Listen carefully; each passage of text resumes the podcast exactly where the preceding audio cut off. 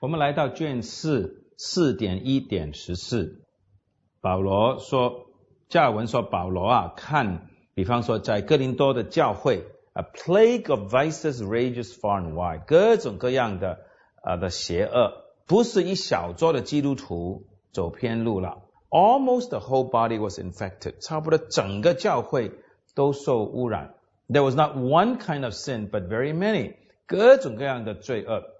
No slight errors, but frightful misdeeds 啊，不是微小的错误，是恐怖的犯错。There was corruption not only of morals but of doctrine，不单是生活上，而且在教义上犯错。What does the holy apostle do？使徒怎么回应呢？Does he seek to separate himself from such？使徒是不是从哥林多教会啊跟他们划分界限呢？Does he cast them out of Christ's kingdom？ 保罗是不是赶他们出基督的国度呢？Does he fell them with the ultimate thunderbolt of anathema？保罗是不是大发雷霆说他们是可咒诅的呢？He not only does nothing of the sort，他不单这种的是一点都没有做，He even recognizes and proclaims them to be the Church of Christ and the communion of saints。而且他甚至乎宣告他们是基督的身体啊，基督的教会，圣徒的相通。 The church, I'm going to tell you, huh? The church abides among them because the ministry of the word and the sacraments remain unrepudiated there. 教会仍然存在的，因为神的道的宣讲和圣礼仍然存在他们当中。加拉太的教会也是一样。This apostle still recognized as churches，他们差不多偏离福音了，但是保罗仍然承认 他们是教会四点一点十五，那有人就会这样说了，比方说重启派那些，他说保罗也责备格林多人呐，说他们不应该与恶人有所交通吗？不是说跟这些可耻的人呐，连吃饭都不可以吗？格林多前书五章二节跟五章十一节，加尔文现在回答，他的答复分两部分，第一部分他说是的。有很多事情是我们的羞耻，a great disgrace。教会假如是有秩序的话，不应该容忍邪恶的人在他的怀抱中的。Nor will they indiscriminately admit worthy and unworthy together to that sacred banquet。配受圣餐的，不配受圣餐的，教会也不应当一视同仁的让他们领受圣餐的。Because pastors are not always zealously on the watch。很多的牧师呢，没有热心警醒。 and are also sometimes more lenient than they should be。很多时候牧师们呢、啊、不应该那么的通融的，or are hindered from being able to exercise the severity they would like。这句话很有意思的。他说，牧师们有的时候是受到拦阻，不能够随心所欲的来执行严厉的管教。我想这句话呢，加尔文可能在想他自己在日内瓦的经验呢、啊，这些长老们就是市议会 的会员呢，不让他做管教。The result is even the openly wicked are not always removed。有些公开犯邪恶罪的人呢，也没有被除掉的。This I admit to be a fault。我承认这个是过错，and I do not intend to excuse it。我也没有说这种过错，我没有为他找什么借口。But even if the church be slack，就算教会懒惰疏忽，still each and every individual has not the right at once to take upon himself the decision to separate。不等于说每一个人呢、啊、就马上有权可以离开教会，不要这样子决定。最后一句，It is one thing to flee the boon companionship of the wicked。是的，跟邪恶的人划分界限是一回事，but it is another thing to renounce the communion of the church。但是否认与教会有所相通是另外一码事。那就怎么分辨呢？第二段加尔文就说了。 他说：“我们不应当比保罗更严厉的，因为保罗劝什么？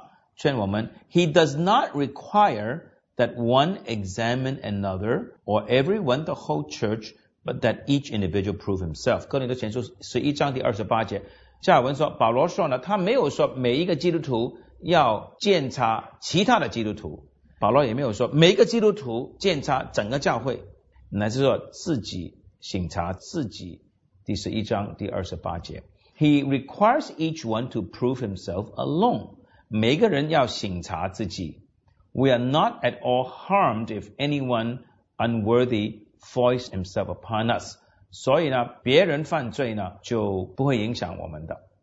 What follows agrees with this。下面一节，哥林多前书是一章二十九节，也是同样的教导。He who eats unworthily eats and drinks judgment upon himself。人若不分辨这是主的身体，就是吃喝自己的罪。Paul does not say upon others，没有吃喝别人的罪，upon himself，只是吃喝自己的罪而已。For individuals ought not to have the authority to determine who are to be received and who are to be rejected。个别的基督徒没有权柄去决定谁应当领圣餐，谁应当被拒绝。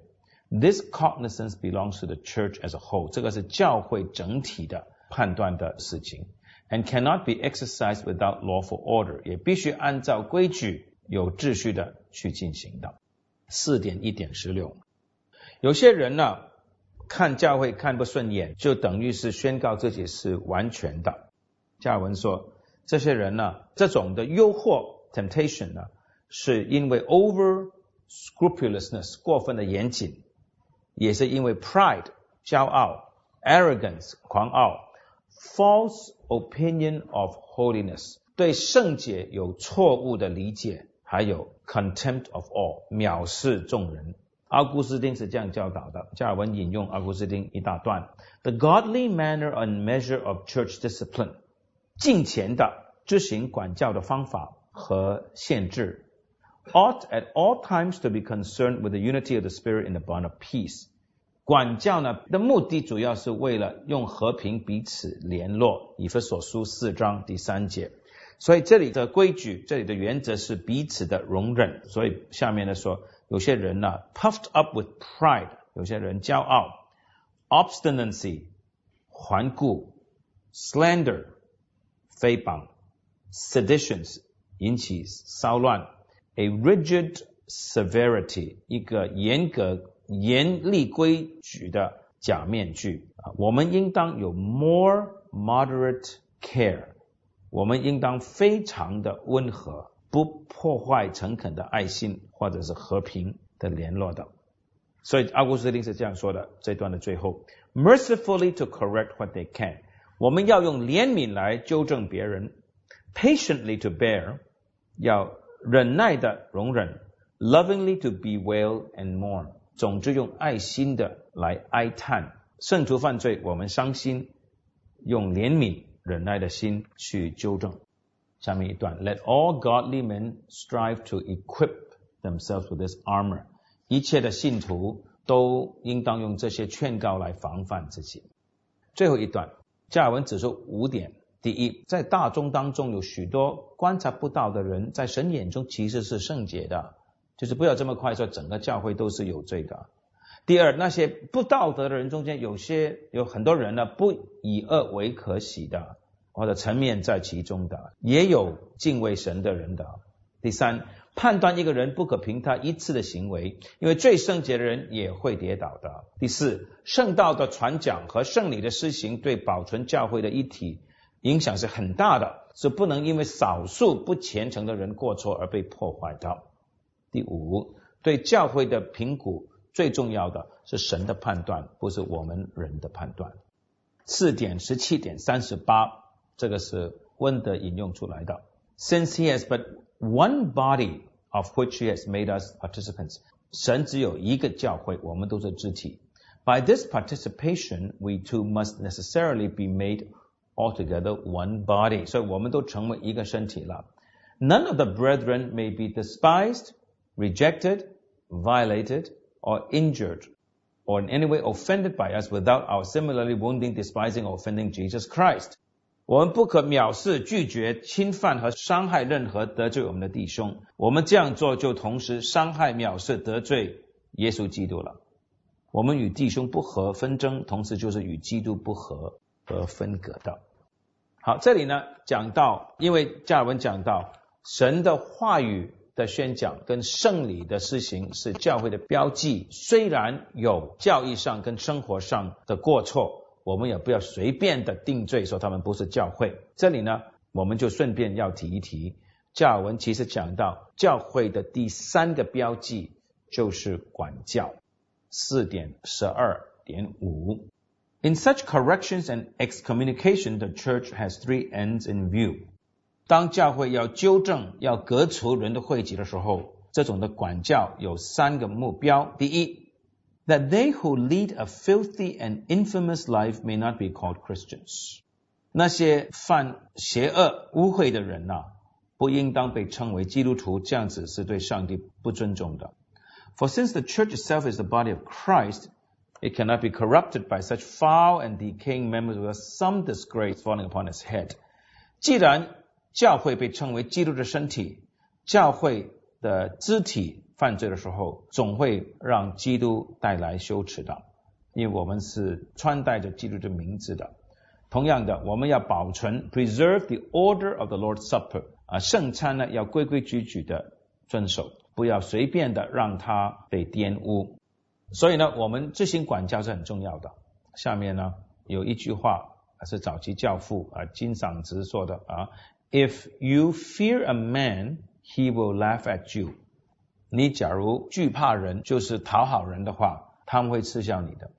But if you fear God，你假如敬畏神的话，you will be revered also among men。早晚呢也会被人尊敬的。所以管教的第一个目标就是不要让神的名得到羞辱。第二，第二个目的是什么呢？That the good be not corrupted by the constant company by the wicked。近朱者赤。所以呢，我们不要让不好的榜样污染一些会众。A little leaven ferments the whole lump。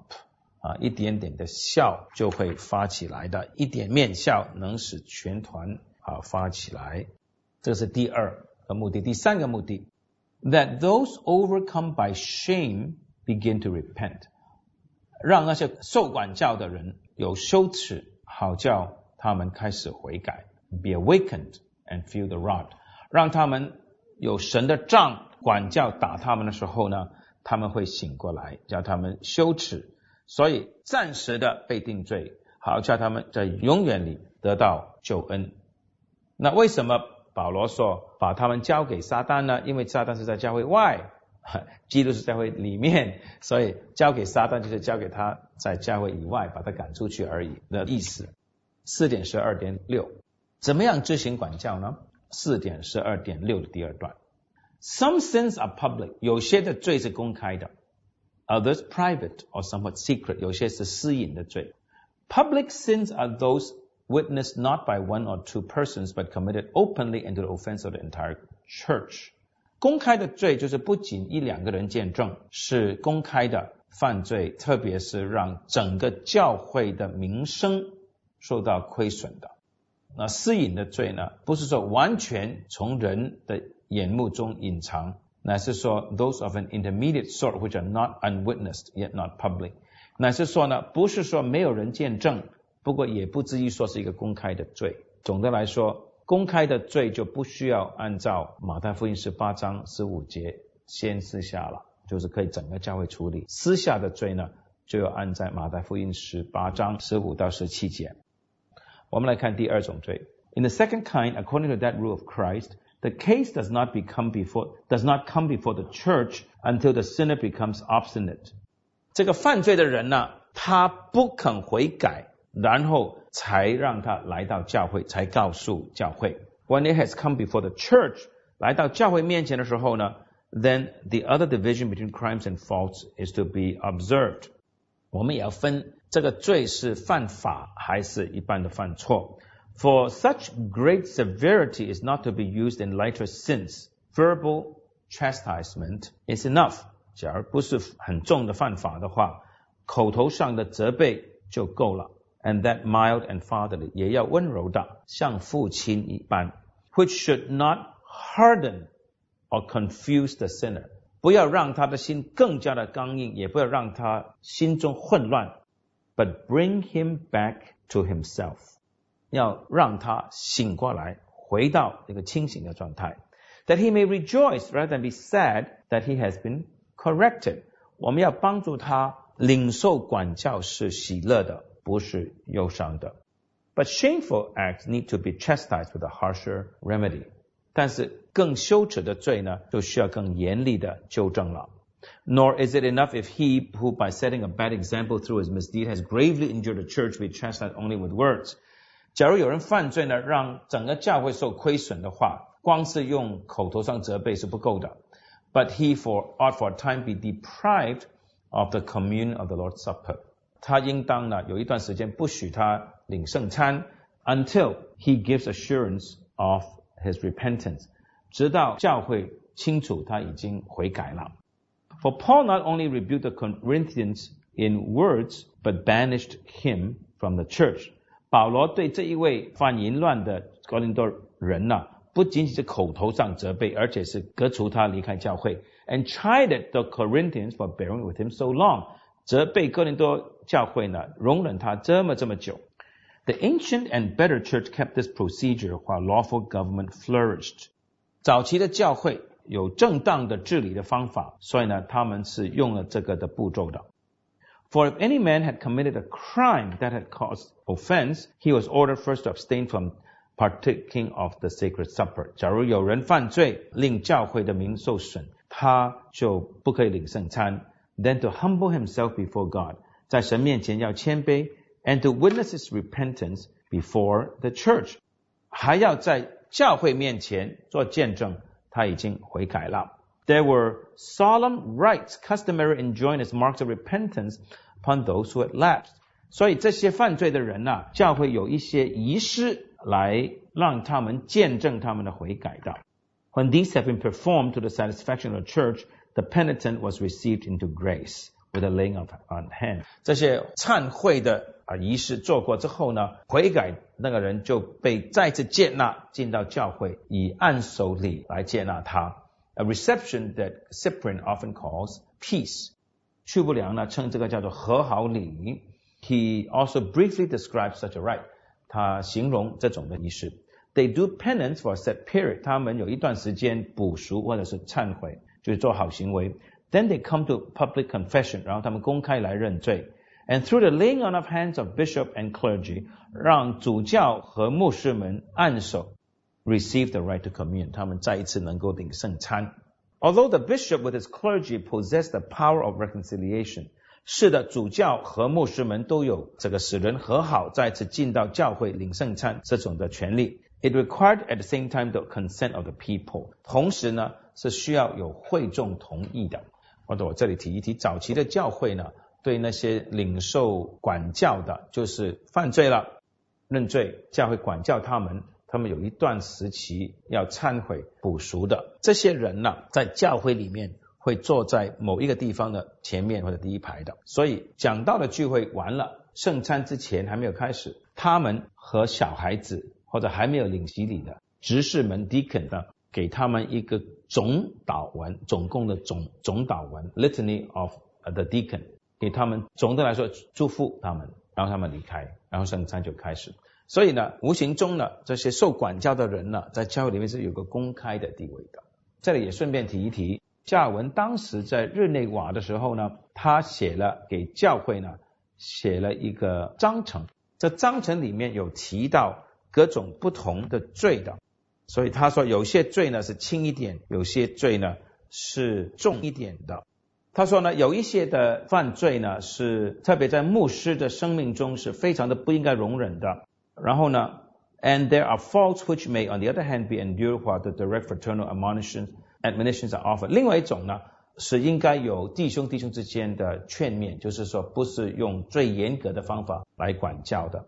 那什么算是最严厉的罪呢 ？heresy 异端，schism 分裂教会，rebellion against ecclesiastical order 背叛教会的秩序或者管教，blasphemy open and meriting civil punishment 亵渎神的名字应当受政府的惩罚的，all corruption in presentations 这个金钱上的腐败，intrigue to occupy another's place 阴谋要取夺别人的地位，leaving one's church without lawful leave 没有得到 准许离开自己的教牧的职位，perjury 偷偷东西，lewdness 不干净的行为，drunkenness 喝醉酒，assault meriting punishment by law 打人啊，这个是应该法律上制裁的啊，games forbidden by the law，法律不允许的游戏或者娱乐，and scandalous，使教会的名声受损的游戏，dances 跳舞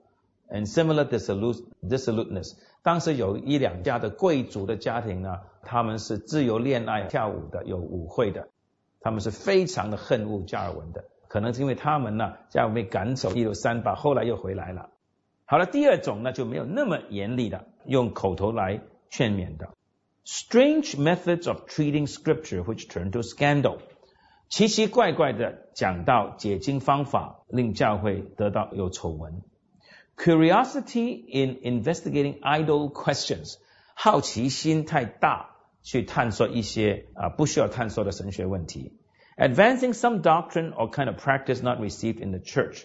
在教会里面推动一些教会没有允许或者没有领受的做法，而 negligence in studying and reading the scriptures，在读经研经上懒惰，negligence in rebuking vice amounting to flattery， 不管教不责备就等于是讨好人，negligence in doing everything required by his office，在牧师的职位上啊疏忽他的责任等等，那这个是对牧师的。重罪跟轻罪之分，那当然还有其他的对一般公民的重罪跟轻罪之分。所以管教呢，的确是教会的标记的一种，加起来是三种。